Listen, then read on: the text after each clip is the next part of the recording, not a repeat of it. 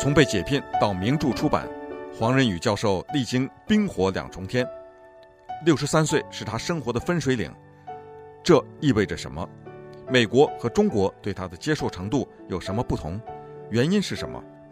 请听王寿之教授为我们细说缘由。我们说得到了礼乐社的支持的话，礼乐社是在英国啊，所以呢，也就邀请华人宇从美国从一个州立大学飞到了伦敦，和李博士还有董桂珍，有他夫人一起去讨论一些事情。这件事情让华人宇呢出了大名，但是黄仁宇的焦点呢还是定在十六世纪明代的财务的这个论文，连费正清呢。他都不愿意给他签字，就费正清啊，本来作为他的研究课题的负责的指定人，也不愿意给他的这个研究明朝的财政的税时论文呢，给他批经费。所以呢，最后他写的这本《万历十五年》啊，也就是这本书，它的原名它不叫《万历十五年》，我们讲过叫《一五八七无关紧要的一年》。这本书呢，费正清是没有给钱的，也就是说，哈佛大学是没有给钱的。最后呢，他想办法，费正清的嫡系啊，我们知道一个教授是控制一个体系，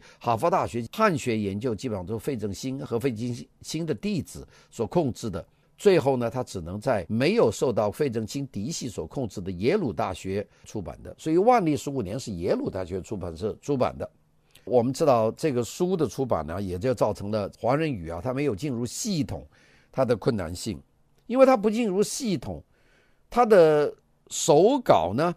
在一九七六年的夏天，其实就已经完成了，但是很长的时间里面，没有出版商愿意接手他这本书，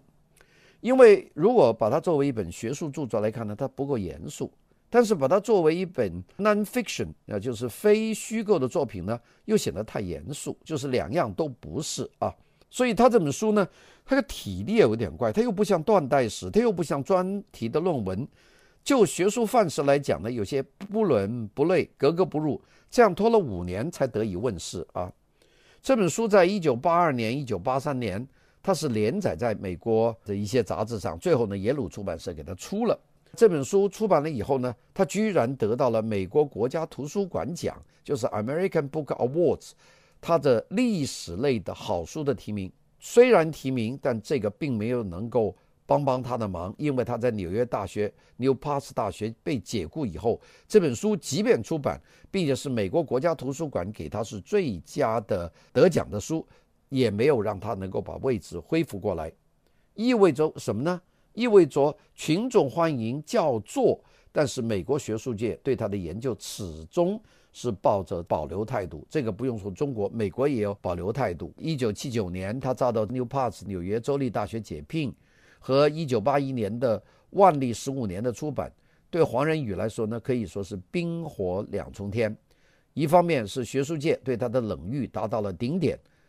另一方面呢是普通读者大受欢迎。我们知道他的书在美国就卖得非常好。八十年代中期，我到美国书店来看，到处都可以看见这本《万历十五年》。华人语呢，也变成很多我们说对于华感兴趣的美国人口中的一句话，大家都觉得这个人很了不起。当然，他在回忆录就是《黄河青山》里面，他依然流露出他对美国学术界对他认可的期待。但是呢，他后来出的一大批的作品呢，事实上他的面向是大众，特别是中文的读者，还真不写给美国人看的。比方说，他写的一九八八年的《放宽历史的视野》，写的赫德逊和谈中国历史一九八九年的一九九一年写的《地北天南续古今》。一九九一年写的《资本主义与二十一世纪》，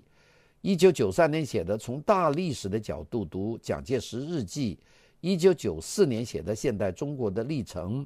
一九九五年写的《近代中国的出路》，一九九八年写的《关系千万重》，到他去世以后出版的二零零一年的《黄河青山》，都只是出了中文版，没有出英文版。中国大历史呢是唯一的例外，因为中国大历史呢是一九八八年先出英文版，一九九三年呢再出中文版。如果再算上的明代的漕运，大历史不会萎缩。汴京残梦、长沙白茉莉、黄仁宇书信集等等零散文章的结集和非学术性的著作，他在人生最后十年。差不多每年出一本书，这个和他六十三岁以前受到冷遇的情况形成鲜明的反差。这是在美国，但是我们看看他在中国呢，这个情况呢就完全不一样。我们知道，在国内的黄仁宇热呢也是相当曲折的。一九八一年万历十五年出了英文本，就受到国内的关注。第二年就是一九八二年，他这本书呢在北京中华书局出版。可谓神书，因为这本书呢，它出的特别快，就是他的八一年的英文版出，第二年的五月，他就出了中文版，并且是在中国大陆出的，一出来就狂卖。一九八一年，我第一次看到他这本书，那是一个同学买到的书，我冲到书店去买书，因为当时没有网络购书，我就买不到这本书。几经转折，有朋友是从另外一个城市买到了，给我寄过来。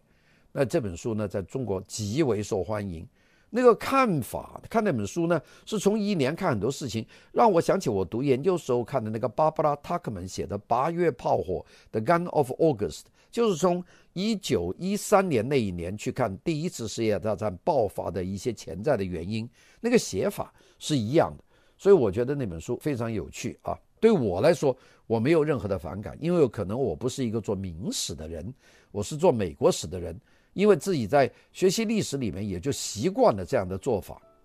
那么当时中国呢，在八十年代还处在文化热里面，大家呢都普遍相信中国文化未能走向现代化，是因为传统文化的束缚。那我们知道，当时中国有一部电视纪录片叫做《河商》，那也就是说，中国应该从黄土的文化走向蓝色海洋的文化。所以呢，这本书顺应了摆脱传统文化的这个浪潮。这本书呢，读者相当的多，受到的关注呢，也也有相当多。到十五年以后，也是到一九九七年，也就黄仁宇快要去世以前三年，大陆的三联书店推出了包括万历十五年、中国大历史、贺勋合办谈中国历史资本主义与二十一世纪四本书，叫做黄仁宇作品系列。他的著作呢，在国内才真正风行起来。那个时候呢，他是七十九岁的高龄。三年以后呢，就去世了。